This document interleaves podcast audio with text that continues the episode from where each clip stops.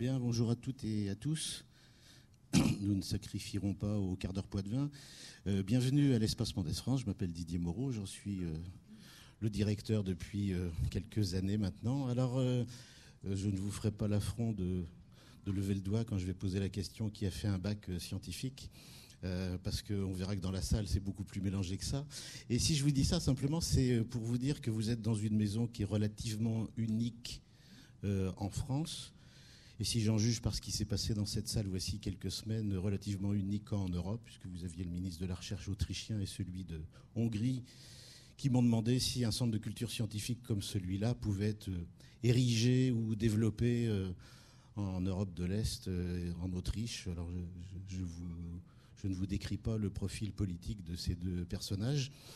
On, était sur des choses assez raides. En attendant, ce que vous allez faire ce matin fait partie des exercices qui sont relativement originaux, c'est-à-dire euh, travailler sur le fond un thème de société où euh, les recherches scientifiques apportent un regard qui permet, par rapport à ces thèmes de société, de sortir de ce que j'appelle le café du commerce.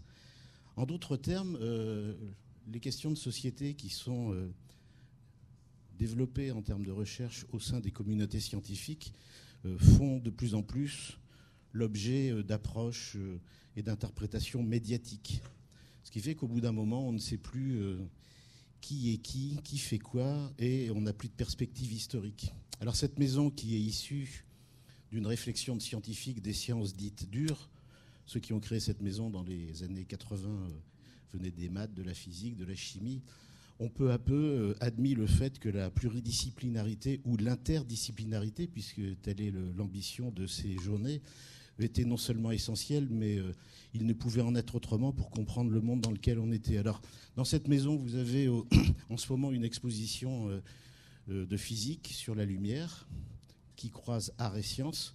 Nous avons inauguré hier soir notre exposition sur Kéops. Kéops, bien sûr, c'est un phénomène extrêmement médiatique, mais surtout derrière tout ça, on arrive à, comprendre comment une société, en érigeant des monuments de ce type, mobiliser ses compétences scientifiques, techniques, etc., mais également euh, comment cette société euh, socialement fonctionnait. Alors vous l'aurez compris, euh, la maison s'est largement dédouanée tout en conservant une présence très forte dédouanée des sciences dites dures pour, voici une vingtaine d'années, s'engager à travers une réflexion sur l'histoire des sciences, l'histoire des sciences qui est absolument indispensable pour avancer, et euh, petit à petit à mobiliser les, forces euh, des sciences de l'homme et de la société. Notre, notre illustre parrain étant Edgar Morin, puisque Edgar est souvent dans cette maison, pour nous aider à travailler sur une culture de la complexité, de la transversalité. Donc il y a beaucoup d'étudiants dans la salle.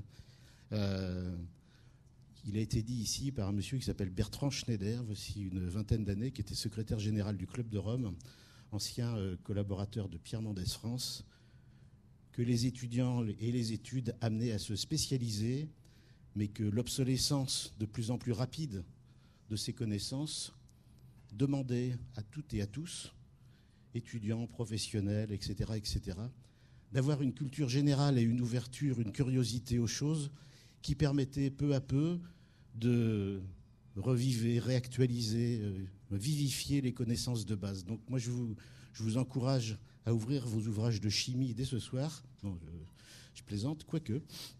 Pour compléter, euh, pour compléter les thématiques sur lesquelles euh, vous êtes, moi je vous encourage à être curieux, à poser des questions, parce que ce que vous apprenez maintenant euh, n'aura plus d'importance dans une dizaine d'années. Pour autant, votre capacité à, investir des choses nouvelles sans se prêter aux effets de mode est extrêmement, euh, extrêmement précieux pour votre parcours. Voilà, donc cette maison, c'est 170 000 personnes par an maintenant. 50 euh, 000 scolaires, 120 000 personnes qui euh, viennent débattre avec nous chaque année. Et vous faites partie de, ceux qui contribueront sûrement à, donner un peu plus d'étoffe à cette culture scientifique qui a besoin de sciences humaines. Donc je vais laisser la parole à, à Anne Thévenot qui va vous expliquer qu'il y a eu des, petits, des petites modifications de programme. Euh, bon courage, bonne journée, merci. Merci beaucoup. Alors je ne serais pas aussi optimiste que vous euh, pour penser que les débats qui nous animent aujourd'hui euh, seront obsolètes dans une dizaine d'années, vu que nous les traînons depuis euh, quelques dizaines de siècles. Donc, ce serait bien si nos travaux permettaient que les violences en famille s'atténuent, voire se raréfient de manière très importante, mais je crois que nous avons encore du pain sur la planche. Voilà. Alors, euh, comme vous pouvez déjà le constater en me voyant ici à la tribune, euh, donc, euh, je, m'appelle Anne Thévenot et je suis professeure de psychologie clinique et psychopatho à l'Université de Strasbourg. Ce n'est pas moi qui devais présider cette, cette, table ronde ce matin. Euh, mais voilà, il faut s'adapter euh, et vous allez devoir donc vous adapter aussi parce qu'il y a quelques autres petits changements euh, qui sont liés à des, impossibilités pour nos, intervenants d'être présents ce matin. Alors tout d'abord, Mathieu, on dit un, un gerbeau, comment est-ce qu'on dit? Angerbo. Euh, qui venait donc de l'université d'Aix-Marseille, n'a pas pu se joindre à nous. Cependant, il a envoyé son diaporama et donc nous allons, nous allons voir comment le diffuser à un moment donné. Euh, ensuite, euh, ben, nous, Madame Sylviane Spitzer, qui, est psychologue, psychothérapeute en région parisienne, à Montrouge précisément, est avec nous ce matin, donc nous allons l'écouter. Et puis euh, ensuite, euh, il devait y avoir Sylvie Annico Bourdier, qui venait de l'Université de Lorraine, qui est euh, souffrante et donc qui n'a pas pu nous rejoindre, mais qui, par contre, a transmis son texte et Frédéric Chauveau nous en fera la lecture. Voilà, et nous discuterons à l'issue de ces deux interventions. Madame Spitzer, je vous donne la parole prenez celui-là Je prends celui-ci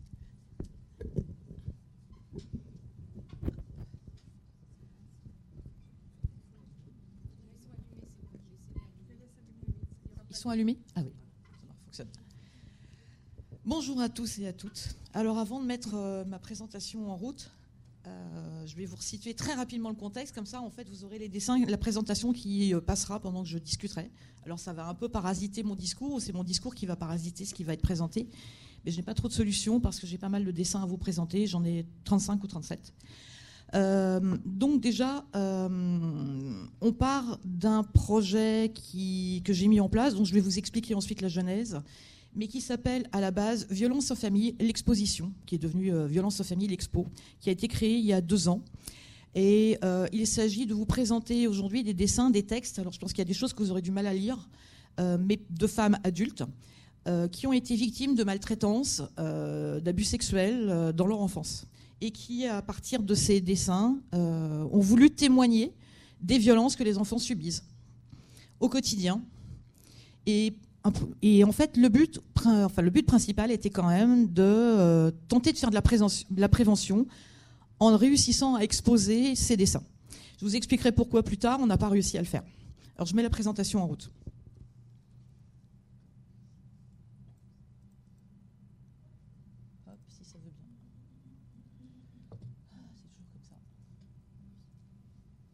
Désolé, ça charge. Normalement, ça devrait défiler automatiquement, j'espère. Je ne sais pas, on verra bien.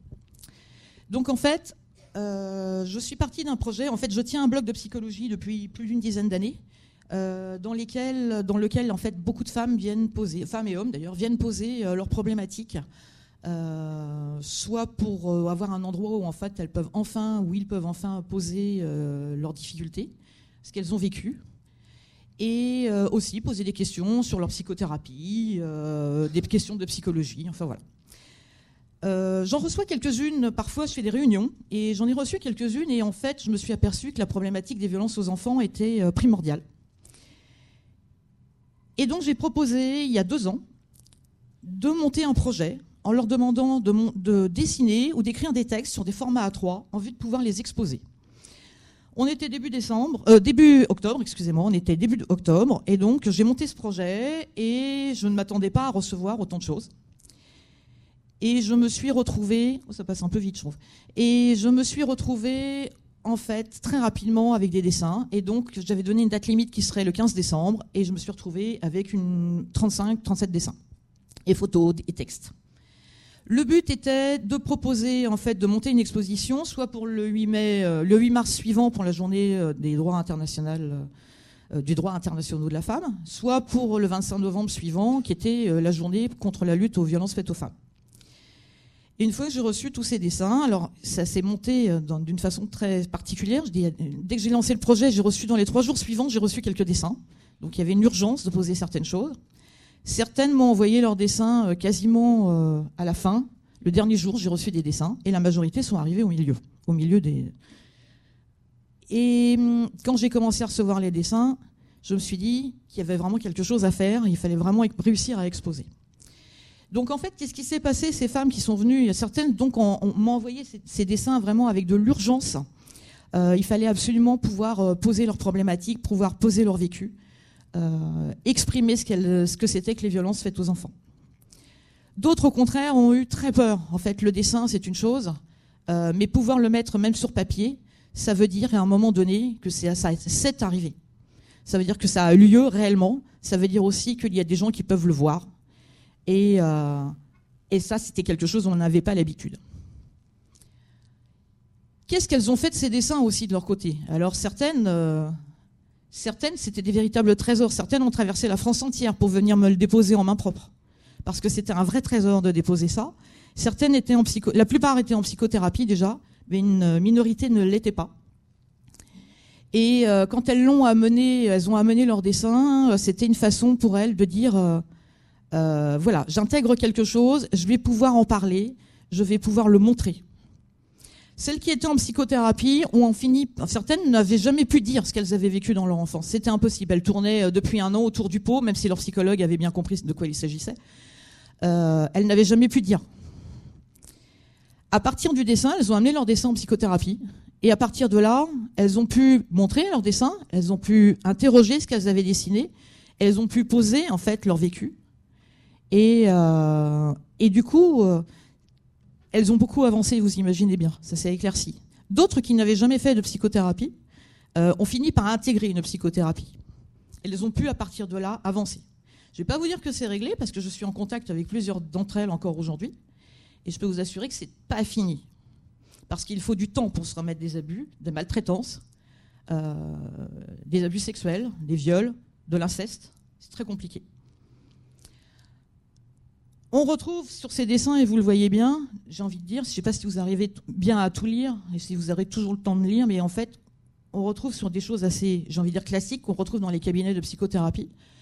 Euh, il s'agit en fait euh, principalement soit de violences verbales ou psychologiques, plutôt issues des femmes de la famille, donc les mères, la tante, les sœurs, la grand-mère, ou euh, les violences sexuelles qui sont plutôt, en général, euh, réalisé, fait par les hommes de la famille, donc principalement le père, euh, le grand-père, l'oncle, le frère.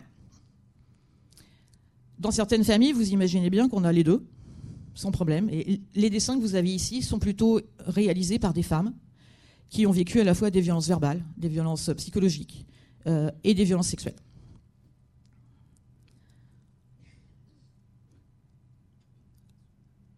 Alors, dans tous ces dessins, je ne sais pas si vous arrivez à lire, certains sont explicites, d'autres le sont beaucoup moins.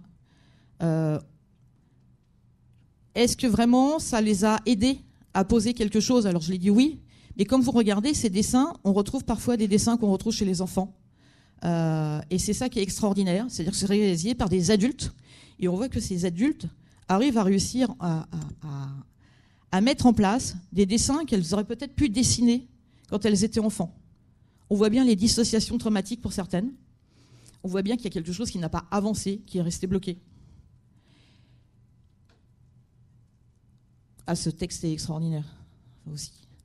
Mais voilà, on retrouve exactement ce qu'auraient fait, euh, certains enfants euh, qui ne peuvent pas dire. Ces dessins, c'est une façon, comme toujours, que ce soit les dessins, euh, plus particulièrement à travers les dessins, mais à travers le texte, mais comme pour les enfants, dessiner, c'est dire. Dessiner, c'est exprimer ce qui ne peut pas être dit ailleurs. C'est-à-dire que pour beaucoup, euh, elles l'exprimaient très bien, elles se sont retrouvées en position infantile, c'est l'enfant intérieur qui a dessiné, et ce n'est pas l'adulte. C'est l'enfant qui a enfin pu poser quelque chose, euh, qui a pu dire à sa façon. Toutes ces femmes m'ont dit, vous savez, on, ne sait pas dessiner. moi, je trouve pour des gens qui ne savent pas dessiner, se débrouillent plutôt bien. Euh, ça a été leur grande peur, mais comment je vais faire passer euh, mes émotions, ce que j'ai vécu, ou comment je suis comment j'essaie de m'en sortir à travers le dessin ou à travers le texte. Moi, je trouve que c'est extraordinaire, et il y a des choses très fortes. Alors, euh, vous allez me dire, est-ce qu'on a réussi à exposer? Ben, Je vous l'ai dit, non. On n'a pas réussi à exposer, malheureusement. Euh, j'ai proposé cette exposition, je ne sais pas, à une centaine d'intervenants. Je devrais plutôt dire d'intervenantes d'ailleurs, parce que c'est un, milieu, tout ce qui est événementiel aujourd'hui auprès des communes, on retrouve beaucoup de femmes. J'ai été présenter mes dessins. Je peux vous assurer que j'ai eu des réactions très fortes. J'ai eu des femmes en face de moi qui ont pleuré devant les dessins. D'autres qui m'ont dit, mais il faut absolument exposer parce qu'il y a des choses à faire, il y a des choses à dire. Euh, j'ai contacté des mairies, j'ai contacté des galeries, j'ai contacté énormément de gens. Et au départ, on m'a dit, oui, pas de problème, super, il faut absolument parler des violences faites aux enfants, parce qu'il y en a trop, parce que c'est un sujet tabou, parce que euh, j'imagine que dans cette salle, malgré le nombre que vous êtes, il y a parmi vous statistiquement, normalement, des personnes qui ont été, qui ont été victimes, enfants, de violences. Et qu'il faut absolument, absolument en parler, parce que même aujourd'hui, même si on pense que ce n'est pas un sujet tabou, et je trouve que ce colloque est extraordinaire en ça, c'est un sujet qu'on n'aborde pas assez. C'est-à-dire que les violences faites aux enfants, ce sont les futurs adultes de notre société. Et donc, on m'a fait visiter des salles, on m'a dit, vous allez pouvoir exposer là, vous allez pouvoir poser ci, et les poser là, ça va être super. Et puis en fait, il ne s'est rien passé. Silence total. Alors on m'a dit, il faut vous mettre en association. J'ai créé une association qui s'appelle Femmes en résistance. Alors c'est pas qu'on a voulu éjecter les hommes. Hein. Moi j'ai proposé aux gens qui, euh, qui, étaient sur mon blog, autant hommes et femmes, que de participer. Aucun homme n'a répondu au projet. Il n'y a eu que des femmes. Donc j'ai créé une association Femmes en Résistance en se disant on va pouvoir prendre une assurance, on va pouvoir, euh, faire plein de choses. Et euh, à partir de là, euh, on va monter l'exposition. J'ai informé tous mes intervenants qu'on avait désormais une association et qu'on pouvait monter l'exposition. Silence radio. J'ai relancé tout le monde, les gens ont refusé de me prendre au téléphone, ils ne répondaient plus aux emails.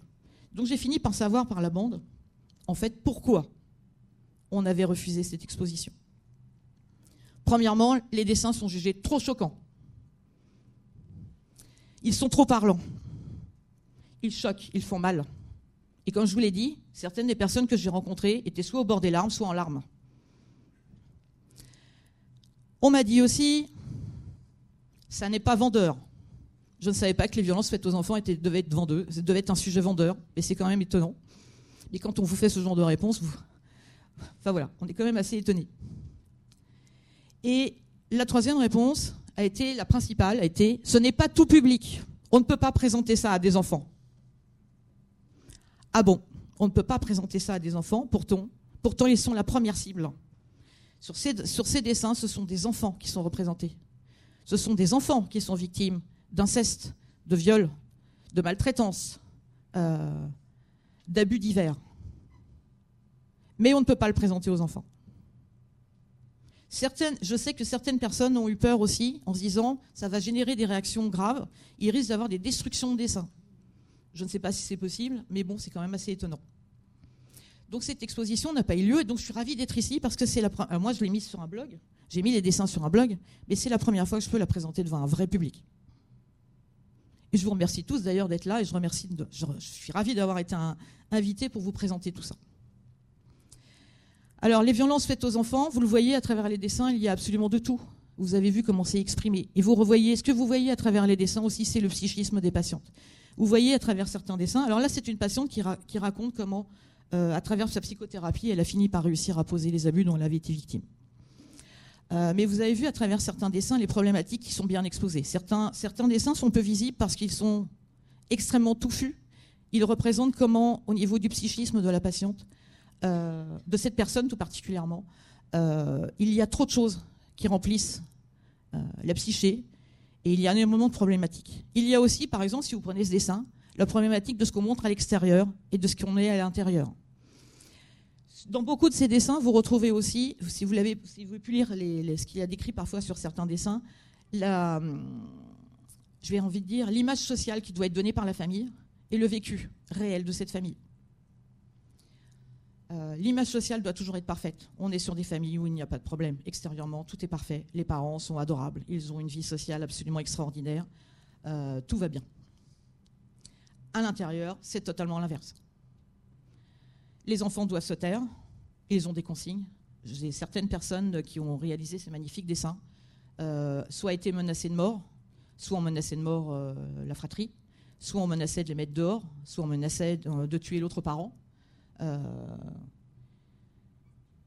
et on voit parfaitement euh, comment, alors sur ce dessin, on voit bien hein, comment ça remplit, euh, comment c'est destructeur, soit autre. Voilà. Mais à l'intérieur, à l'intérieur, la famille est totalement dysfonctionnelle.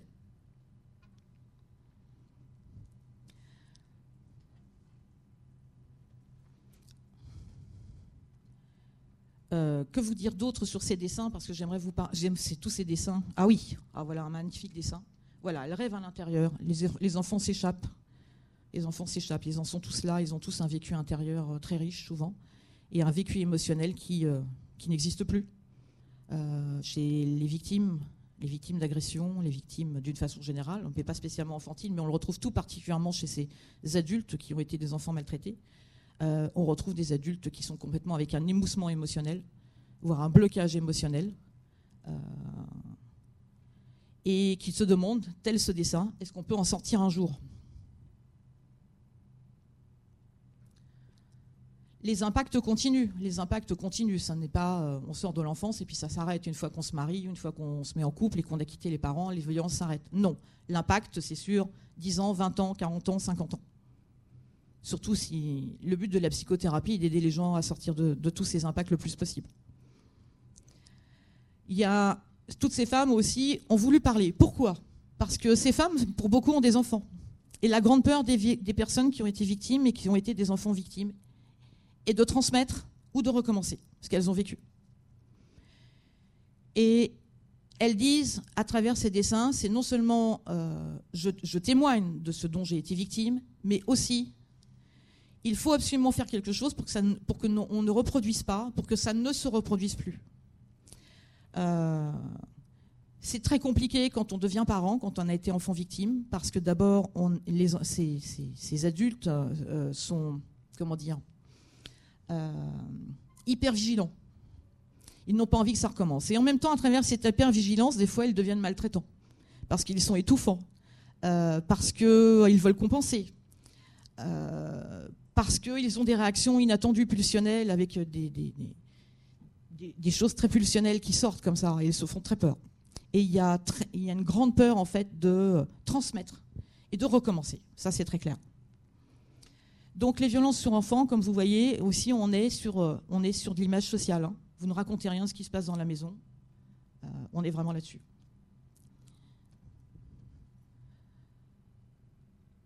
Tous ces dessins qui sont magnifiques. Voilà, tu es grosse, tu es grosse, tu es grosse, moche et même pas blonde. Voilà. C'est la seule photographie que j'ai. Une patiente est photographe d'art et euh, elle nous a fait une magnifique photo pour exprimer son ressenti intérieur d'une citrouille qui pourrit et qui se vit comme ça.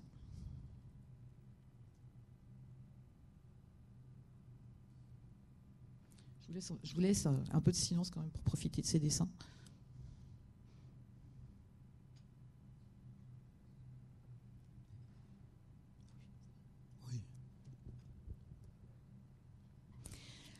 Si vous avez envie de revoir ces dessins, sachez que je les ai amenés, parce qu'il y a des choses que vous avez du mal à lire.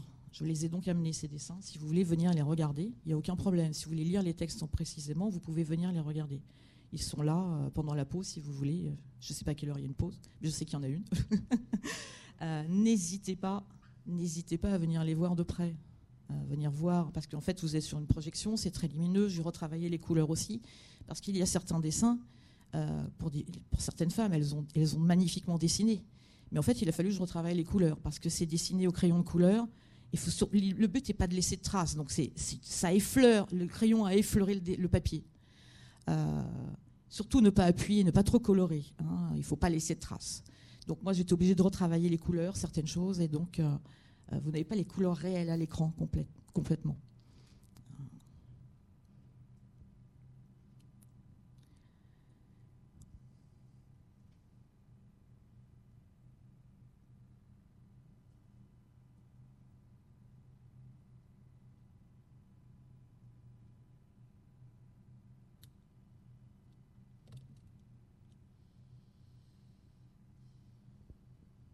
C'est une artiste qui euh, a souhaité participer sur son vécu. Euh,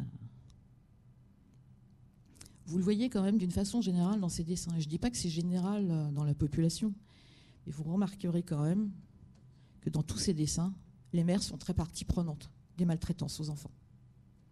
C'est un grand tabou. La violence des femmes ne peut pas être abordée en France. Dans d'autres pays, il y a beaucoup d'études sur les violences des femmes. En France, il y en a très peu. C'est un vrai sujet tabou, d'une façon générale. Euh, je crois qu'il faut que je culture. Mais tout ça pour vous dire tout simplement que euh, je pense que là, on a énormément de femmes qui ont été victimes de violences par des mères, par des pères, je ne vais pas vous dire le contraire, des oncles, mais aussi par des mères, beaucoup de violences psychologiques et beaucoup de violences physiques. Et il y a un moment, il va falloir se poser aussi la question de savoir si les femmes sont vraiment si douces et si maternantes qu'on veut bien le dire. Voilà sur cette question euh, qui relève, euh, qui demande étude. Euh, ben voilà, je vais céder mon micro. Si vous avez des questions, ben, j'y répondrai volontiers sur plein de choses, ce que vous voulez. Je suis à votre écoute.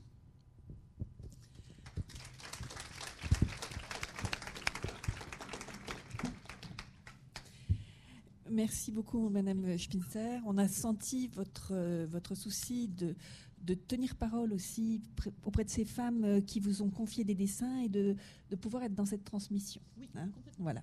Alors, on a convenu que les, les, échanges avec la salle, ce serait après la deuxième intervention. Voilà, donc nous invitons Frédéric Chauveau à nous présenter le texte de Madame Annico Bourdier.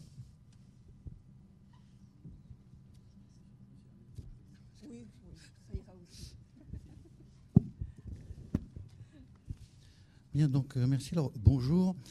Alors peut-être euh, une petite remarque préalable pour ceux ou celles que ça intéresserait. Très prochainement, dans à peu près un mois et demi, va sortir un autre livre qui est dû à Véronique Blanchard, qui est une doctorante de l'université de, Poitiers. Et dans ce livre, on trouve aussi un certain nombre de dessins parce que sa thématique, c'est la thématique des mauvaises filles. Et un certain nombre d'entre elles, une fois qu'elles étaient, euh, si je peux dire, arrêtée ou contrainte passait devant donc un psychologue voilà, et qui lui demandait de dessiner sa vie en quatre cases. Et donc évidemment, on avait comme ça toute une existence qui était résumée, euh, si je puis dire, sur une page, voilà, avec quatre regards. Donc ça fait écho un petit peu. Alors, euh, en ce qui me concerne, donc là, vous pouvez le remarquer, alors même si j'essaie de pousser le mimétisme assez loin, je ne suis pas Sylvie Haricot-Ronchon. Par contre, euh, le, texte nous est arrivé donc cette nuit à 5 h du matin, ce qui fait qu'à 5 h du matin, je n'étais pas levé, et donc euh, j'ai découvert le texte il y a peu, donc je vous prierai de faire preuve d'indulgence par rapport à ce que je vais vous raconter à partir de, de ce texte. Alors, il s'agit donc d'un travail de, recherche d'une collègue civilisationniste qui est plus particulièrement spécialiste du Pays basque espagnol. Et elle a essayé donc de suivre un petit peu ce qu'elle a appelé les, violences maternelles au cours d'une relative longue période, c'est-à-dire allant du XVIIIe siècle au XIXe siècle. Hein. voilà, donc c'est un espace qui n'est pas forcément donc fréquenté par, par les historiens et les historiennes. Alors, pour elle, alors j'essaye de résumer sa pensée, hein, je ne vais pas vous faire une lecture, une extinction du texte qui est un petit peu trop long. Alors euh, pour elle, euh, évidemment, donc ces mères maternelles sont, confrontées donc à la justice, et c'est un petit peu comme tous les historiens ou les historiennes, on est obligé, si on veut travailler sur ce type d'affaires, de passer par les sources que la justice a laissées. Et donc évidemment, vous l'avez compris, il y a déjà donc un biais parce que ce sont des, archives du pouvoir, et ces archives du pouvoir, évidemment, euh, euh, correspondent, si je peux dire, à certaines finalités et ne vont pas forcément donc tout recueillir. Donc ça, c'est un élément qu'il faut quand même prendre en, considération. Ensuite, elle est, si je puis dire, à l'étude ou à l'écoute de sociétés qu'on appelle plutôt des sociétés d'interconnaissance, c'est-à-dire des sociétés dans lesquelles tout le monde connaît tout le monde.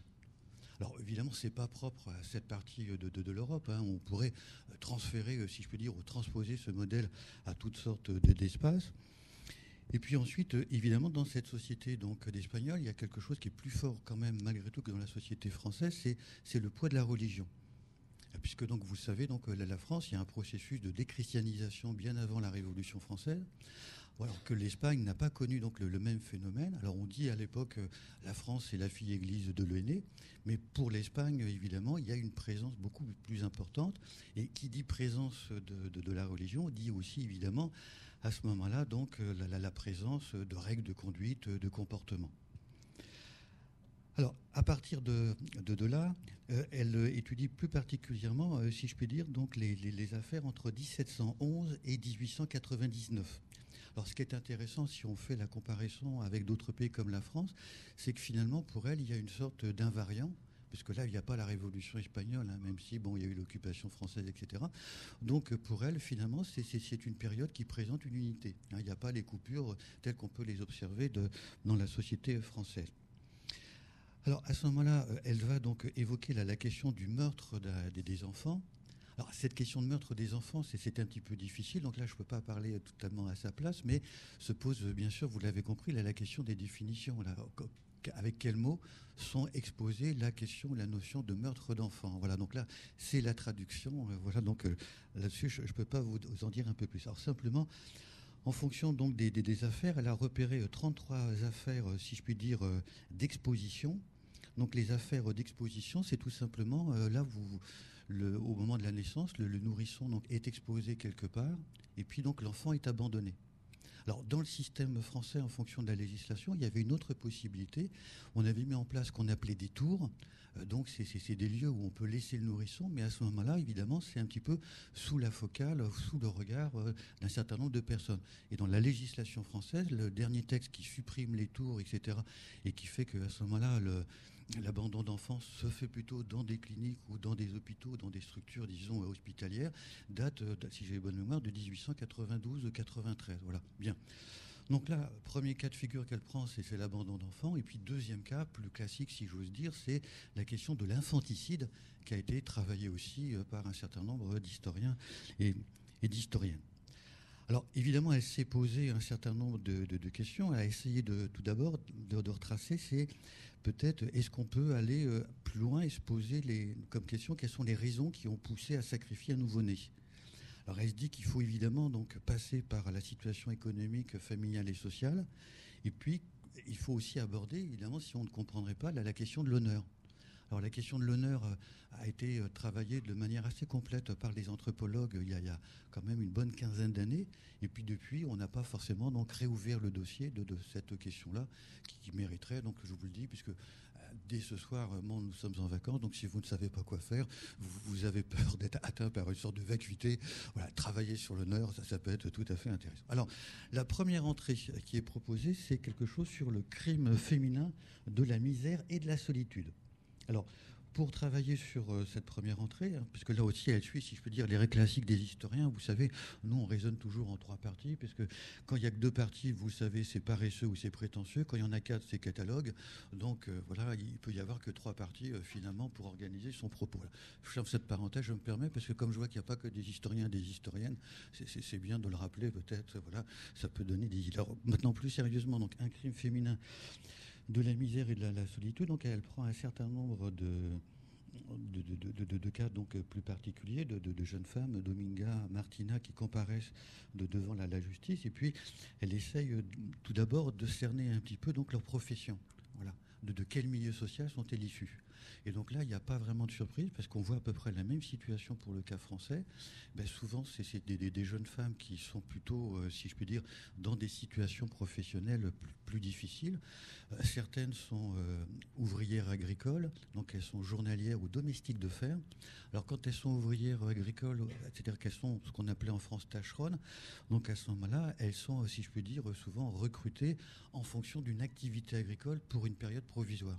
Par contre, quand on est domestique de ferme, et le cas est similaire à la France, souvent on est détaché de sa commune ou de son village, on est à ce moment-là donc euh, mis au travail dans une exploitation donc agricole sous la tutelle d'un patron qui peut donc évidemment abuser de vous. Et à ce moment-là, ces jeunes filles, comme elles se trouvent dans la solitude, il n'y a pas d'attache familiale, elles ont personne sur qui éventuellement euh, elles peuvent se, retourner. Donc là, on a exactement la même chose. Hein, voilà.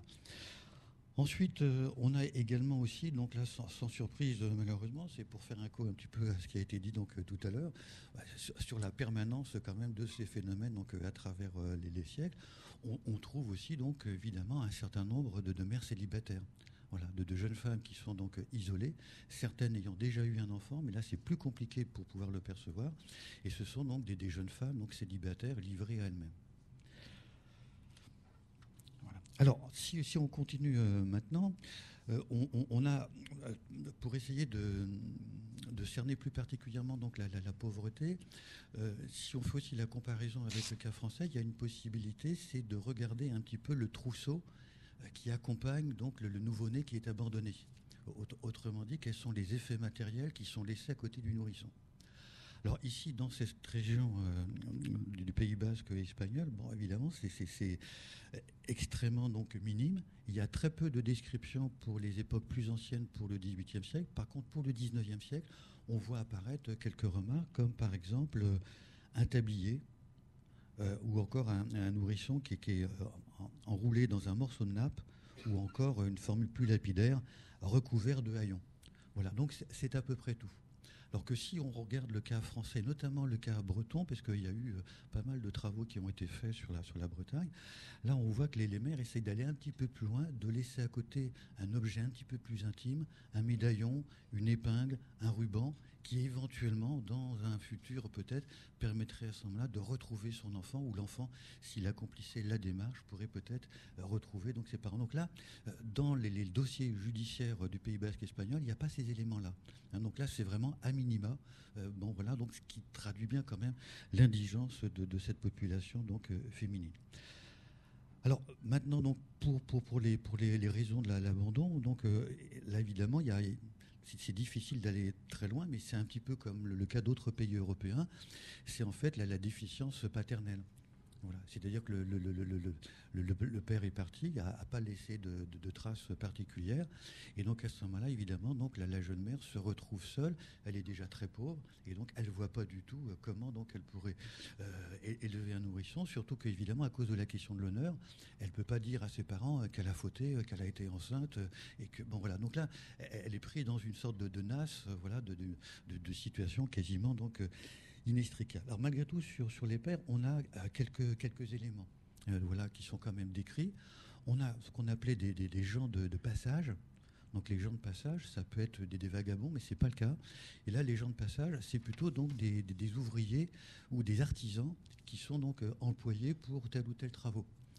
Alors par exemple, on a un charpentier donc voilà, très beau garçon, manifestement, genre Brad Pitt de l'époque. Voilà, bon, donc on comprend qu'une jeune femme peut évidemment donc céder au charme.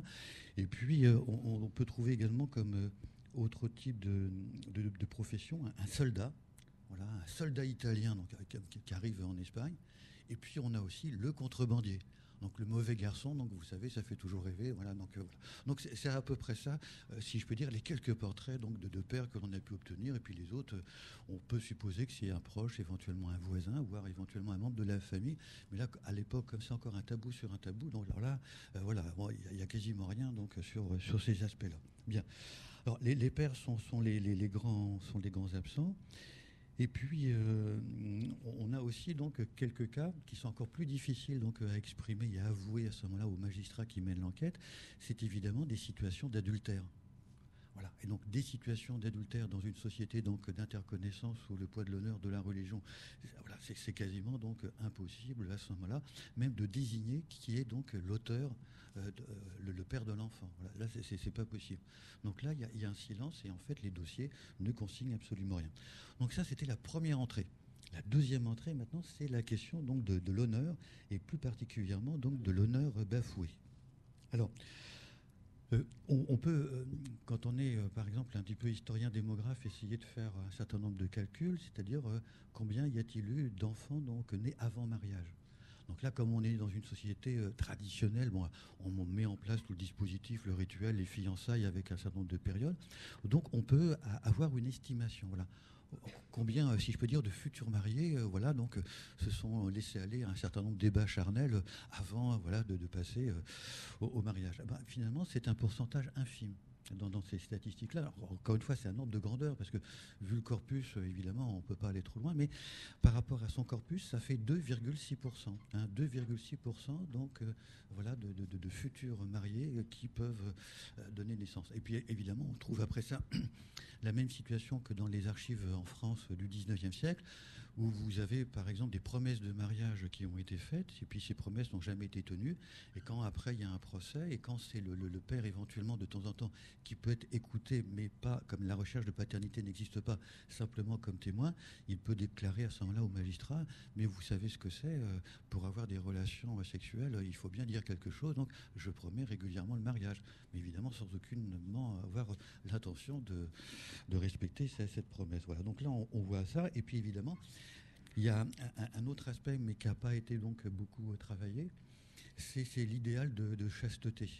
Hein, même si, bon, euh, il y a eu euh, une, thèse euh, et puis des articles sur, par exemple, la nuit de noces au XIXe siècle en Espagne, où on voit à ce moment-là davantage émerger dans ce travail la question de la, chasteté. Mais une histoire de la chasteté en tant que telle, c'est quelque chose voilà, qui n'existe pas. Donc là, je vous le dis aussi, pas pour ces vacances-là, mais pour les prochaines grandes vacances. Si vous ne savez pas quoi faire, là aussi, vous dites, il y a deux mois, bon, c'est un peu ennuyeux, moi, qu'est-ce qu'on peut faire?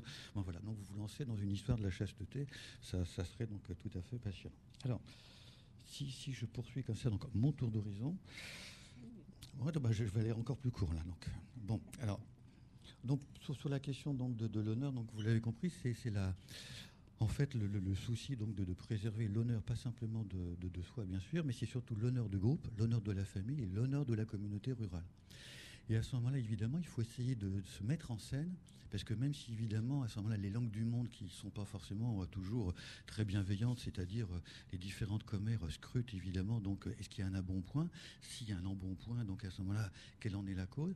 Et à ce moment-là, donc, c'est ces mères qui sont enceintes, eh bien, s'arrangent pour pouvoir prendre des bains ou une partie des toilettes en public et montrer que sur leurs vêtements, il y a des traces de sang. Et s'il y a des traces de sang, ça veut dire qu'elles ont leurs règles. Et si elles ont leurs règles, elles ne peuvent pas être enceintes. Et donc là, il y a évidemment toute cette mise en scène euh, que, l'on voit. Alors évidemment, après, ça se retourne contre ces femmes parce que ça veut dire vous ne pouvez pas ignorer votre état et donc euh, vous, avez donc trahi en plus la confiance des uns ou des autres. Voilà, donc là, c'est. Mais évidemment, pris comme ça, il n'y a, pas d'autre possibilité. Alors évidemment. Ensuite, autre point pour savoir s'il s'agit d'une société donc euh, coupable. Alors, société coupable, c'est son, troisième point. Donc là, ça consiste à dire aussi que l'attitude du, voisinage est relativement donc euh, importante, puisque ces femmes sont toutes observées. Il y a un vrai contrôle social. Et, donc, à ce moment-là, elles n'ont pas beaucoup de, possibilités. Dans l'espace public, la fille mère, il est impossible de préciser qu'on est une fille mère. Si on regarde la situation française, on est absolument dans la même situation. il y a un dessin qui avait été publié dans la revue L'assiette au beurre par le, dessinateur euh, anarchisant euh, Josso et qui montre à ce moment-là qu'un village va éjecter de la, communauté donc une fille mère. Le dessin date de 1902 et au premier plan, comme il était assez anticlérical, il a mis toute une série de doigts blanches qui représentent donc à ce moment-là le clergé et puis les valeurs de l'Église catholique. Voilà. Donc là, on voit ça en 1902, donc en France, donc dans cette Espagne, euh, voilà, euh, qui va jusqu'aux années 1840, il est évident que là, la, communauté donc ne laisse pas d'autres possibilités. Alors, dans ce, cadre-là, euh, l'autre crime qui est commis, c'est celui évidemment de, l'infanticide après l'abandon d'enfants. Alors, l'infanticide, il y a évidemment, d'un point de vue juridique, plusieurs définitions. Dans le système français, pendant longtemps, c'est le nourrisson de moins de trois jours. Et après, donc, on bascule dans, une autre catégorie. Et donc là aussi, euh, l'infanticide, alors parfois évidemment le nourrisson est jeté vivant dans, dans, un puits. Donc là, il n'y a pas eu d'action particulière contre le corps. Mais euh, les études qui ont été menées ici, dans, le département de la Vienne et un petit peu plus large avec les Deux-Sèvres dans le Poitou pour le 19e siècle, montrent à ce moment-là qu'on a parfois une extrême violence des mères contre le nourrisson, comme si c'était une façon de prendre une revanche sur la vie. Par exemple, les dossiers sont assez insoutenables à lire. On voit par exemple que la mère a arraché la langue du nourrisson pour que celui-ci ne puisse pas pousser de cris et qu'on ne puisse pas suspecter donc à ce moment-là l'infanticide. Alors il y a plus classique si on le donne à manger au cochon, euh, voilà, ou alors de, façon encore plus perverse, on va glisser donc une, éponge dans la gorge euh, du nourrisson pour que celui-ci ne puisse pas non plus donc pousser de cris et qu'on ne puisse pas euh, suspecter. Donc là, l'infanticide, c'est aussi évidemment une action donc du, désespoir. Là, il ne s'agit pas de, porter un jugement moral sur l'action de ces, femmes, hein, bien sûr. Il faut toujours garder la, la bonne distance et c'est jamais donc facile. Mais donc, voilà, c'est quelque chose qu'on peut observer aussi dans ces dossiers. Et finalement, on remarque que sur les différents cas qui ont été proposés, si la, justice espagnole se montre parfois sévère, et là, les femmes, et là, c'est quelque chose que j'ignorais, parce que dans le système français, c'est pas possible, les femmes pouvaient être condamnées aux galères. Alors, dans le système français, ce qui va remplacer après les galères, c'est le bagne. Et, en France, euh, les, femmes ne sont pas condamnées au bagne, c'est-à-dire que la peine est forcément donc commuée en peine d'emprisonnement, en général plutôt dans une prison centrale. Or là, il y a une de ces femmes infanticides qui est condamnée donc à 7 ans de galère. Alors dans le système français, on considère qu'au bout de 5 ans, déjà, c'est quasiment la mort. Voilà, c'est une façon déguisée de condamner quelqu'un à la mort, mais la, peine capitale n'est pas prononcée. Donc qu'une femme soit condamnée à 7 ans en galère, alors est-ce que simplement une notion juridique pour dire, voilà, c'est la sévérité, c'est le tribunal, ou est-ce qu'au contraire, la peine a véritablement été appliquée Là, n'étant pas spécialiste de cette période et de ce sujet et de cet espace, je ne peux pas vous répondre. Alors, en guise de conclusion, donc, euh, elle insiste sur trois points, ça, ça tombe bien, comme ça c'est équilibré. Le premier consiste à dire que finalement, si on prend un peu de recul, il y a quand même, par rapport à ce qu'on peut soupçonner, très peu de poursuites euh, de, de, de, d'instruction sur les, mères euh, qui, soit abandonnent leurs enfants, soit qui sont des auteurs d'infanticide. Ça veut dire que là, on a bien un chiffre noir et que c'était une réalité euh, sociale et culturelle beaucoup plus répandue. Deuxième temps, elle revient sur la société d'honneur et sur la, société qui va valoriser particulièrement la chasteté. Donc à ce moment-là, donc pour ces filles, soit elles restent sur place et elles commettent ces, actes-là, ou alors euh, elles prennent le chemin de l'exil et elles vont ailleurs. Mais elles ont, d'un point de vue structurel, pas beaucoup d'autres possibilités. Et puis le, troisième point, donc euh, évidemment, elle essaye de faire une petite digression sur la, question du silence. C'est-à-dire que là aussi, on a bien une sorte de tabou, on essaie de, ne rien dire. Et, donc là, le, silence, évidemment, donc, pèse. Et, ce qu'il faudrait aussi, quand on est euh, chercheur ou chercheuse, c'est travailler un petit peu sur l'atmosphère pour essayer de comprendre donc, euh, les conditions de, de l'époque et dans quel environnement donc, euh, elle vit. Voilà, je vous remercie.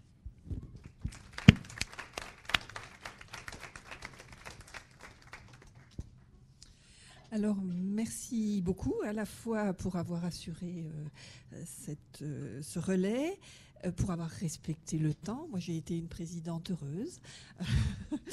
et puis, et puis, et en même temps, vous avez, vous avez commenté, vous avez déjà fait un premier, un premier travail. De, de, commentaire de, de, de, cet exposé qui, qui est tout à fait, tout à fait intéressant. Alors, ben, je vais euh, donner la parole à la salle pour euh, combien de temps on a de questions, Frédéric? Oh, ben, on a, on a du temps, donc allez-y. Ouais. Oui? Bonjour. Euh, merci pour ces interventions. J'ai une question pour la première intervention. Alors, c'est question un peu particulière. Je voulais savoir si vous étiez renseigné auprès des services euh, culturels des universités pour penser à une exposition, parce que je sais que dans mon université, il y a beaucoup d'expositions qui sont mises en place. Vu que vous les avez numérisées, vos dessins en plus, vous pouvez penser à des reproductions euh, dans plusieurs universités. Je pense que ça pourrait intéresser. Alors, je ne sais pas si vous, avez, vous êtes tourné de ce côté-là. Euh, voilà, vu que vous avez eu des refus, ce, qui est, ce que je trouve totalement scandaleux personnellement, parce que je, trouve ça vraiment que c'est un très beau projet en tout cas.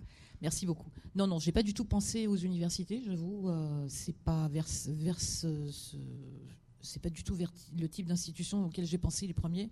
J'ai pensé prioritairement d'abord aux mairies qui font beaucoup d'expositions et je pensais qu'en touchant en fait un public euh, qui euh, va souvent euh, fréquenter les salles publiques. Enfin bon, aujourd'hui il y a énormément. Si je pense à Paris tout particulièrement, aujourd'hui il y a plein de salles d'exposition. Alors au départ j'ai découvert plein de choses hein, parce qu'au départ je pensais que c'était public. En fait j'ai découvert que c'était en location privée. Enfin bon, on découvre plein de choses. On m'a aussi demandé beaucoup d'argent. J'étais très très étonnée parfois. On m'a demandé jusqu'à 5000 euros pour exposer des dessins dans des endroits qui soi-disant font de l'exposition dite sociale entre guillemets. Euh, enfin, on découvre tout un milieu, hein, euh, mais, c'est vrai que je vous remercie de me, faire penser à ça. Je vais y penser. Et euh, mais voilà. Mais oui, je confie, c'est un très beau projet. Alors peut-être juste un petit point parce qu'on peut rebondir là-dessus. C'est en même temps une publicité déguisée parce que ici donc à Poitiers, on, va publier donc prochainement une brochure. C'est un travail collectif, mais c'est Héloïse Morel ici présente qui a été donc la manœuvre pour pour la pour la réaliser. Et du coup, on a fait une exposition euh, ici qu'on a euh, fait circuler. Et du coup, cette exposition, donc, euh, on lui donne une traduction concrète sous la forme d'un livret avec des, illustrations qui sont donc tout à fait remarquables. Et puis, Héloïse Morel est une ancienne étudiante du département donc l'histoire. Voilà, je tiens à vous le dire. voilà, comme ça, vous voyez, tout est possible quand on fait de l'histoire. Alors par rapport à, cette, parce que ça interroge effectivement tous ces refus que vous avez, rencontrés. Et, bon, alors moi j'essayais comme ça un petit peu d'y réfléchir, et, je, me disais que euh, ce qu'il y avait, ce qu'il avait d'insoutenable, parce que c'est extrêmement euh, difficile de, regarder euh, la plupart de ces dessins, hein, c'est c'est de, comment dirais-je ce que ça nous renvoie c'est que ça a eu lieu c'est je dirais c'est c'est comme si c'était une je, pense à cette réflexion où un, enfant disait par rapport à une épreuve projective euh, euh, quand c'est une quand c'est une photo c'est une photo ou un dessin pourquoi? Ben, parce que si c'est une photo, c'est que ça a eu lieu. Et si c'est un dessin, c'est quelque chose donc qu'on a imaginé. Et là, ce sont des personnes qui témoignent de leur histoire. Donc il c'est, pas comme un comme un artiste qui dirait que c'est euh, euh, qu'il témoigne pour d'autres ou qu'il veut lutter, enfin qu'il veut qu'il veut qui a un, discours. Là, on est vraiment face au dévoilement, je dirais, d'un, vécu très personnel. Hein. Ça a eu lieu et je dirais, ça a encore lieu. Et c'est bien cela à mon sens, hein, c'est une de mes hypothèses, qui fait que, euh, en définitive, et ça rejoint un petit peu le propos de, l'exposé précédent, à savoir qu'une euh, société coupable, euh, moi je trouve que dans ce colloque, a, en tout cas moi, un, des points qui m'a particulièrement intéressé, c'est vraiment ce nouage du subjectif et du collectif, hein, du, singulier et du social. Et là, euh, c'est une société qui continue à ne pas vouloir euh, prendre sa part de responsabilité euh, sur ce qui est en train de se passer. Hein. J'associe aussi avec les violences conjugales, où aux États-Unis, lorsqu'une femme vient, vient porter plainte pour des violences conjugales, même si elle retire sa plainte, le ministère public va la maintenir. Et il va la maintenir au motif suivant, c'est que il ne peut, c'est interdit, c'est interdit.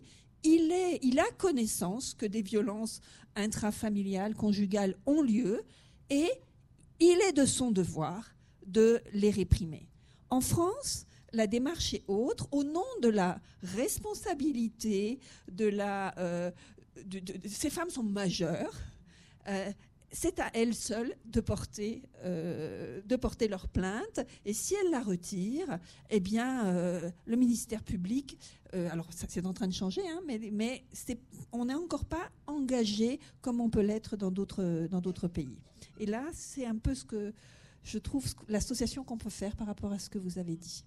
Voilà, je me tais, je vous rends la parole. Oui, merci. En fait, je voulais rebondir sur ce que vous avez dit. C'est très joli quand vous dites que ça a eu lieu et que ça a encore lieu. Alors, on peut le prendre tout à fait au niveau de ce que vous dites, à la fois au niveau de singularité, mais aussi au niveau du social. Alors oui, les violences sur enfants ont eu lieu et elles continuent à avoir lieu, et toujours dans le silence des familles et dans le silence de la société. Mais pour ces victimes, elles continuent.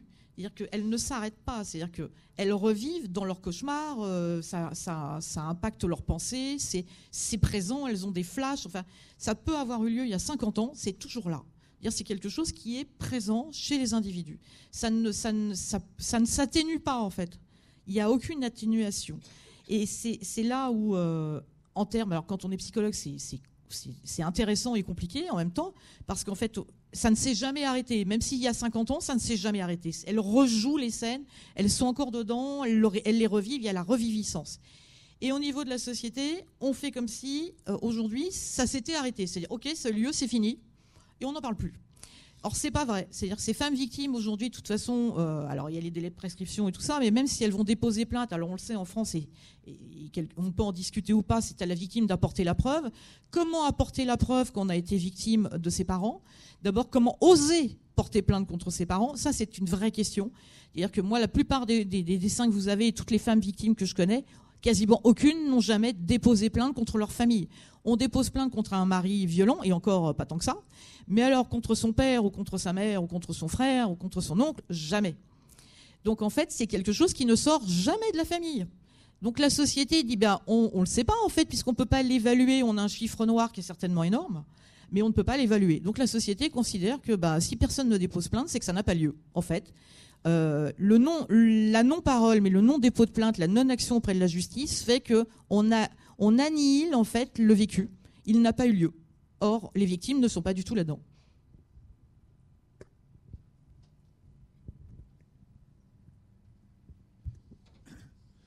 Oui, une autre, un autre lieu possible d'exposition, euh, contacter la PHP, euh, les hôpitaux de Paris.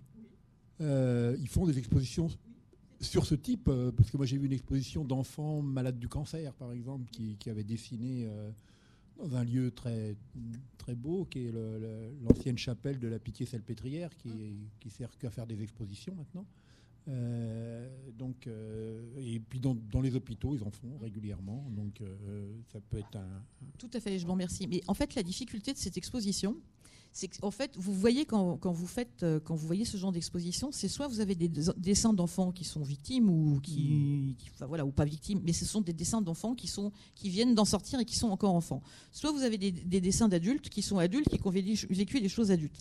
La difficulté dans cette exposition, c'est que ce sont des adultes qui parlent de leur enfance. Et ça, contre toute attente, je ne m'y attendais pas du tout. C'est quelque chose qui bloque un peu, parce qu'en fait, euh, c'est des gens qui parlent du passé et elles parlent pas du présent.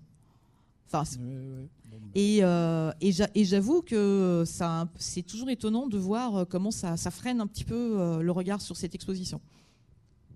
Voilà, voilà, donc c'était juste une, idée comme ça. Et puis je ne peux pas m'empêcher de penser que le cancer, c'est la faute à personne. Hein. Quand? Que le cancer, c'est la faute à personne. Ah oui, bien sûr. Ah oui, c'est. et puis j'avais une question, mais je ne sais pas si tu pourras répondre. Justement, ce qui est est-ce que l'auteur donne euh, un ratio entre les abandons euh, qu'on retrouve dans les euh, dans, l'équivalent de, des orphelinats, enfin bon, des, lieux de, recueil des enfants abandonnés, et, les poursuites, parce que bon, ça, me semble non, parce que c'est bon, je veux dire, c'est un chiffre intéressant de, de voir quel est combien on poursuit de femmes pour combien d'abandons euh, effectifs où on ne recherche même pas les. Euh, c'est-à-dire quelle est la politique, euh, ce qu'on appelle aujourd'hui la politique pénale de, l'État espagnol par rapport à l'abandon, parce qu'il y compris en France, il y a des périodes où on a cherché les, on, a beaucoup cherché, puis des périodes où on ne cherche pas trop. Quoi. Bon, comme pour les avortements, il y a des périodes où on ne les cherche pas, il y a des périodes où on les cherche. Donc, comme c'est c'est forcément des, euh, crimes où l'appareil de répression doit être proactif, euh, c'est-à-dire c'est lui qui doit rechercher euh, le, coupable, parce que c'est pas il n'y a personne qui va venir porter plainte. ni le nourrisson qui a été abandonné, ni, la mère qui est abandonnée ne vont porter plainte. Donc il faut qu'il y ait une, action de l'appareil répressif pour aller chercher le, donc ça sera intéressant d'avoir. Bon, mais s'il n'y est pas, il n'y est pas. Voilà. Bon, c'est pas. Euh, l'abandon définitif du tour, c'est en fait 1904. Mais c'est la loi sur le. Mais, mais, mais en pratique, abandonné bien avant, puisque Paris l'abandonne dès les années 70, 1870, et, et tous les départements. quand, quand, on l'abandonne juridiquement, définitivement en 1904, il n'y a plus de tour. En réalité, la, loi vient simplement acter une pratique qui est déjà. Euh, on n'a plus que ce qu'on appelle l'abandon au guichet, c'est-à-dire euh, l'abandon qui se fait devant un, fonctionnaire euh, qui, recueille, l'enfant. c'est déjà, la pratique est déjà totalement généralisée quand on l'abandonne officiellement déjuré en 1904.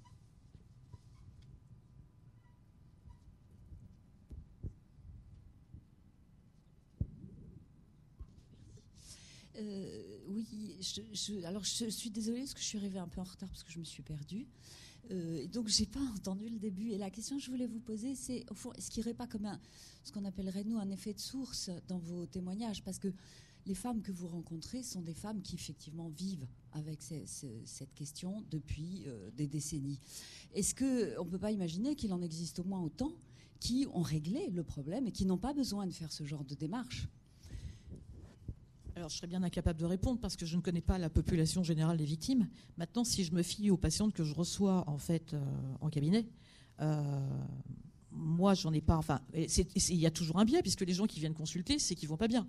Donc, de toute façon, il y a toujours un biais. Si je me, si je me fie aux patientes qui viennent au cabinet, ce sont obligatoirement des patientes, enfin, en tout cas dans, leur discours, qui continuent à se trimballer 10 ans, 20 ans plus tard. Euh, euh, et quels que soient les types de traumas, et pas uniquement les, traumas, euh, les traumas infantiles, hein, même un viol, voilà. Euh, maintenant, il y a toujours un biais, puisqu'en fait, on ne sait jamais ce qui se passe réellement dans la population générale. Même les estimations que vous avez aujourd'hui du ministère de l'Intérieur ne sont que des estimations, c'est-à-dire que les chiffres qu'on vous donne au ministère de l'Intérieur, en termes de dépôt de plainte, ça c'est clair et net, on peut le quantifier, mais en termes, quand vous prenez les enquêtes de, de victimologie, ce sont en fait que des extrapolations à partir d'un petit nombre, et on extrapole à la population générale. Donc en fait, on n'en sait strictement rien qui est combien il y a réellement de victimes. On ne sait pas du tout. C'est une estimation, et à partir de même de ces estimations, on sait déjà que le chiffre noir est certainement très important. Donc aujourd'hui, savoir quantifier combien il y a d'enfants victimes dans la population générale, on ne sait pas. Savoir si toutes les victimes en fait euh, sont continuent à être euh, euh, à être, j'ai presque envie de dire, s'auto-victimiser parce que malheureusement elles sont dans ce système.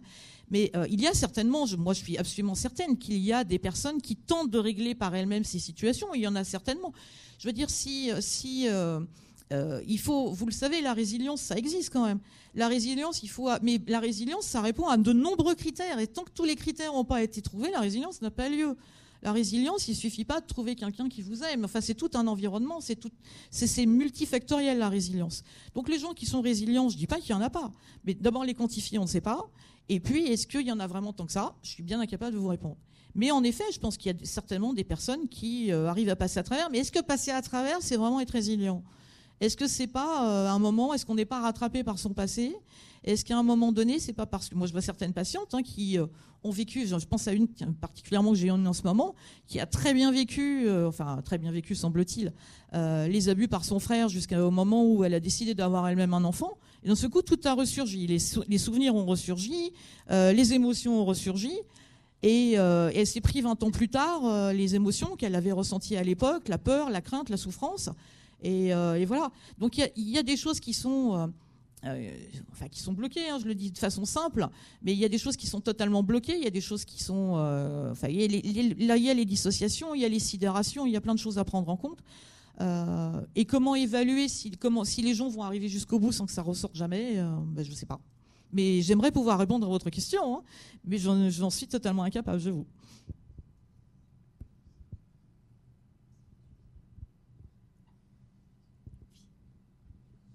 Euh, moi, j'aurais une question par rapport du coup au projet de l'exposition, vu qu'elle n'a pas eu lieu, hmm au niveau des attentes des patientes. Comment elles ressentent ça, si du coup, euh, effectivement, elles se sentent encore dans l'injustice?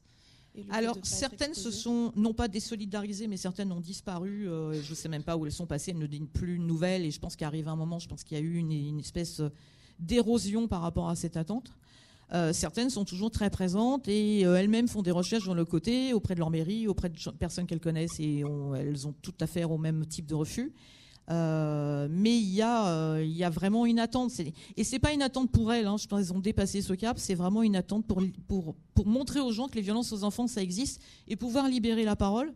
Et, et c'est toujours la question de savoir que même si ça peut aider un enfant, c'est déjà énorme. Et il y a toujours cette attente. Euh, faut que la, le but, c'est que la société arrête de considérer que les violences aux enfants, ça n'existerait pas. C'est-à-dire, il y a cette responsabilité sociale qui doit être là, qui doit exister. Merci.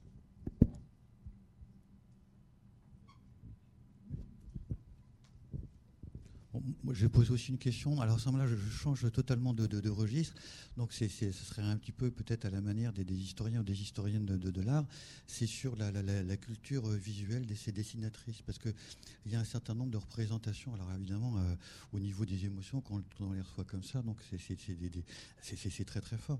Et puis après, quand on essaye de, décoder un petit peu à froid, il y a évidemment des références visuelles. C'est ça aussi qui, est intéressant, qui pourrait donner aussi une autre lecture de, ces, dessins. Euh, voilà, quand elles les ont mis en scène, euh, auprès de, quoi elles ont pioché, si je peux dire, comment elles ont picoré ici à droite ou à gauche pour pouvoir restituer un certain nombre de dessins. c'est très fort sur certains, pas, pas sur d'autres, voilà. Ou en tout cas, il manque peut-être les, références, mais sur, d'autres, on, voit que ce n'est pas une création ex nihilo, mais que c'est des réemplois de choses qui sont en circulation, d'images, de vignettes, de dessins. Alors, comme je vous l'ai dit tout à l'heure, euh, alors on a le dernier dessin que vous voyez sur la pornographie infantile, enfin face aux enfants en tout cas, la pornographie en famille, c'est une dessinatrice, c'est une artiste déjà. Euh, vous avez eu aussi deux magnifiques illustrations où vous voyez une tête de femme, enfin une tête avec une petite fille euh, en prison avec la cage. Cette femme est, d'abord est une dessinatrice, mais elle est, elle est illustratrice.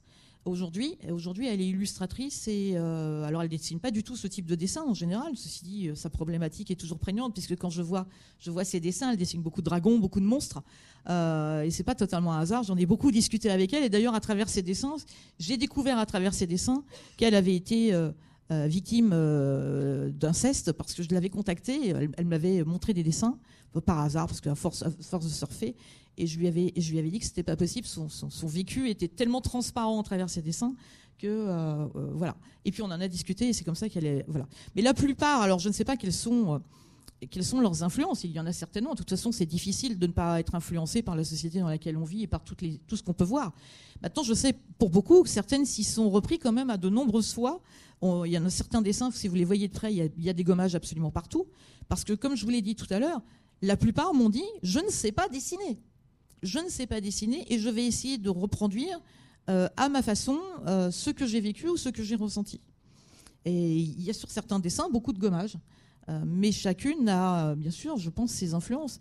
Mais, moi, ce que je trouve plus prégnant, et, c'est une bonne question que vous avez, auquel je, je, peux difficilement répondre, mais moi, ce que je trouve très, très intéressant, c'est de voir un peu comment chacune projette dans ses dessins j'ai envie de dire, l'occupation dans la psyché par leurs problématiques. On voit certaines, ça remplit, ça remplit. D'autres, au contraire, euh, on voit c'est dans un coin. Enfin voilà. Euh, il y a des dessins qui vous parlent moins parce qu'en fait, euh, vous n'avez pas, l'histoire derrière. C'est-à-dire qu'il y a des dessins qui sont parfois plus abstraits, mais qui en fait partent d'une démarche. Je pense par exemple, il y a un dessin où vous avez vu, ça représente comme une espèce de tête de mort. Je ne sais pas si vous vous souvenez. en fait, il y a un collage en bas en fait, cette jeune femme a dessiné euh, à main levée ce qui lui venait comme ça, dans la tête, par rapport à ce qu'elle elle avait envie de générer pour l'exposition. Elle a fait un dessin main levée. Et en fait, quand elle a retourné son dessin, en fait, elle a vu la tête de mort. Et là, elle s'est dit c'est faux. Et du coup, elle l'a agrandi. Elle a mis le dessin original qu'elle n'a pas mis dans le bon, pour moi, pas mis dans le bon sens parce qu'elle aurait dû mettre dans le sens où elle l'a dessiné. Et elle l'a agrandi pour qu'on voit.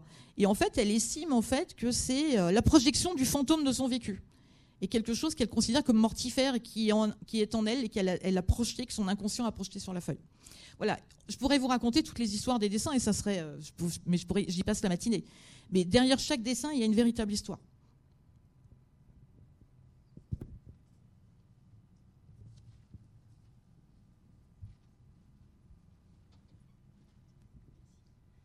Je, euh, pense que le, le, traumatisme des violences subies par ces personnes euh, arrive de plein front aux personnes à qui vous proposez l'exposition. Et que finalement, ce que vous êtes en train de proposer comme travail à ces personnes, c'est un travail d'élaboration du traumatisme. Face à des images comme ça qui, pas, qui ne sont pas reliées à un texte, à une histoire et à quelque chose de ce qui s'élabore dans la thérapie, les gens n'arrivent peut-être pas à imaginer l'intérêt de le montrer. Parce que la question de l'exposition et du donner à voir, c'est quel est l'objectif de montrer la souffrance et le trauma. Pour ceux qui sont euh, coupables ou victimes, ça peut les renvoyer de façon un petit peu trop violente à leur propre vécu, la honte ou la culpabilité. Et pour ceux qui ne sont ni coupables ni victimes, les renvoyer soit à leur fantasme, parce qu'en fait ça renvoie quelque chose à tout le monde, euh, soit à leur impuissance. Et je pense que vous aurez peut-être plus de chances d'aboutir à quelque chose si euh, le groupe, ou vous-même, ou euh, toutes les personnes à qui ça parle, arrivent à élaborer quelque chose et à présenter cette exposition comme un premier pas vers la résilience. Alors, je ne suis pas allée toute seule présenter euh, ce projet d'exposition. Enfin, non, vous ne vous en doutez pas si je ne vous le dis pas. je n'y suis pas allée toute seule. Nous y sommes allés à plusieurs. On a expliqué le but du projet. Euh, il a fallu présenter ces dessins quand même à des personnes puisqu'elles ont demandé à les voir euh, pour savoir qu'est-ce qu'elles allaient exposer. Il est clair que si on fait, on monte cette exposition, je pense qu'on expliquera aussi ce qu'il en est. à, quoi ça, à quoi se reportent ces dessins et pourquoi c'est exprimé comme si. Maintenant, le fantasme, je vais vous dire, quand vous voyez un nu au Louvre, ça peut toujours faire fantasmer. C'est-à-dire tout peut faire fantasmer. Donc ça, je l'entends, mais je pense qu'on aura toujours des gens euh, qui, euh, euh, qui seront dans cette démarche. Le but, le affiché vraiment de cette exposition, ce n'est pas d'exprimer la souffrance des patientes, mais se dire regardez ce qui, ce qui existe et ce que certains enfants vivent.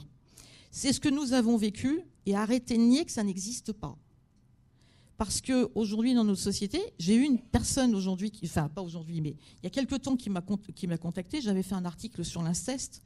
J'ai une femme qui m'a contacté, qui m'a dit l'inceste, ça n'existe pas. Ça n'est pas possible. Aucun père n'abuserait sexuellement de sa fille. Ça n'est pas possible.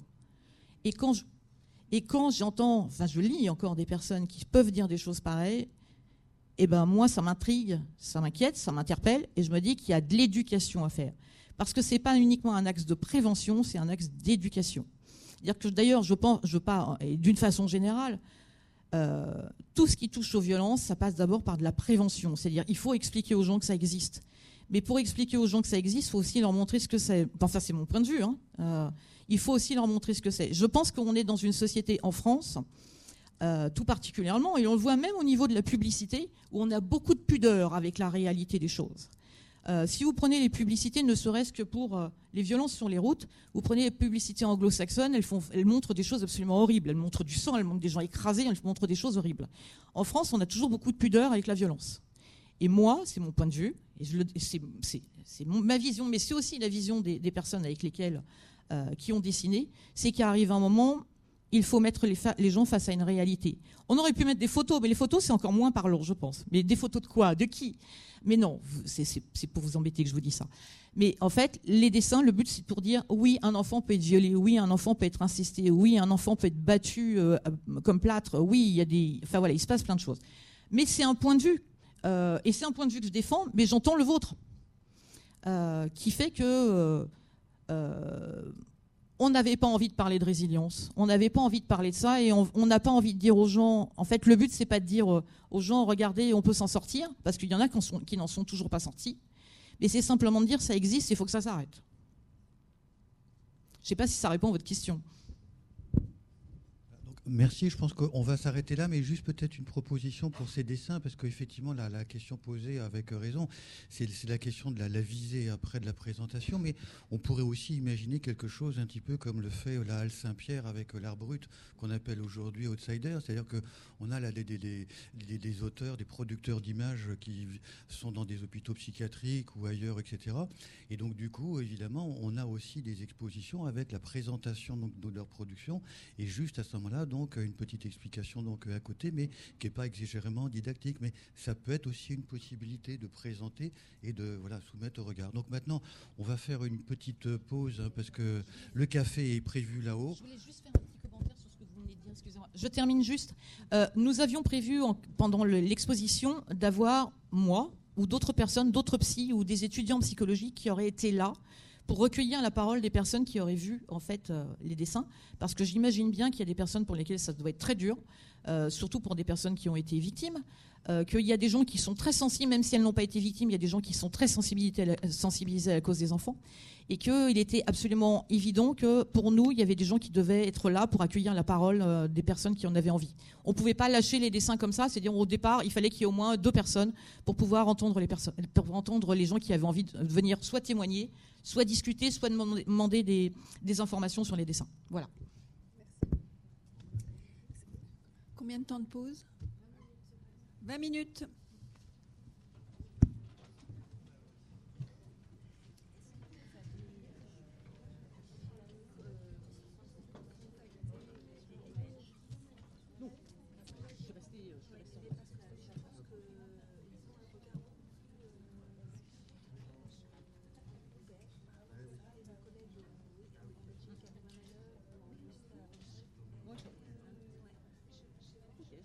C'est vrai qu'on est resté. Alors au départ, je suis restée très terre